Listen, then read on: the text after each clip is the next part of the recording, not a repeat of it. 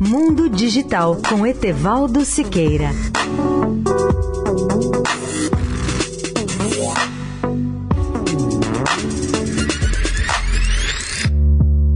Olá, amigos da Eldorado. Um dos temas mais relevantes das comunicações nos últimos anos no Brasil é a redução do número de celulares que tem ocorrido no país.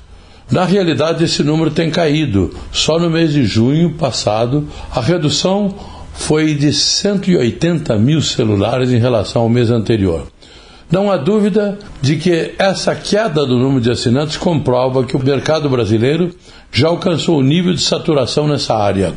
Os últimos dados da Anatel do mês de junho de 2020 indicam que o Brasil terminou aquele mês com 225 milhões e 100 mil celulares. Isso significa uma densidade de 106,22 celulares para cada 100 habitantes no país. Ou seja, o Brasil tem mais celulares do que gente. E ainda existem muitas pessoas que têm mais do que dois celulares. Na realidade, essas pessoas usam mais de um chip de operadora, ou seja, exclusivamente para se beneficiar de uma eventual competição ou de promoções.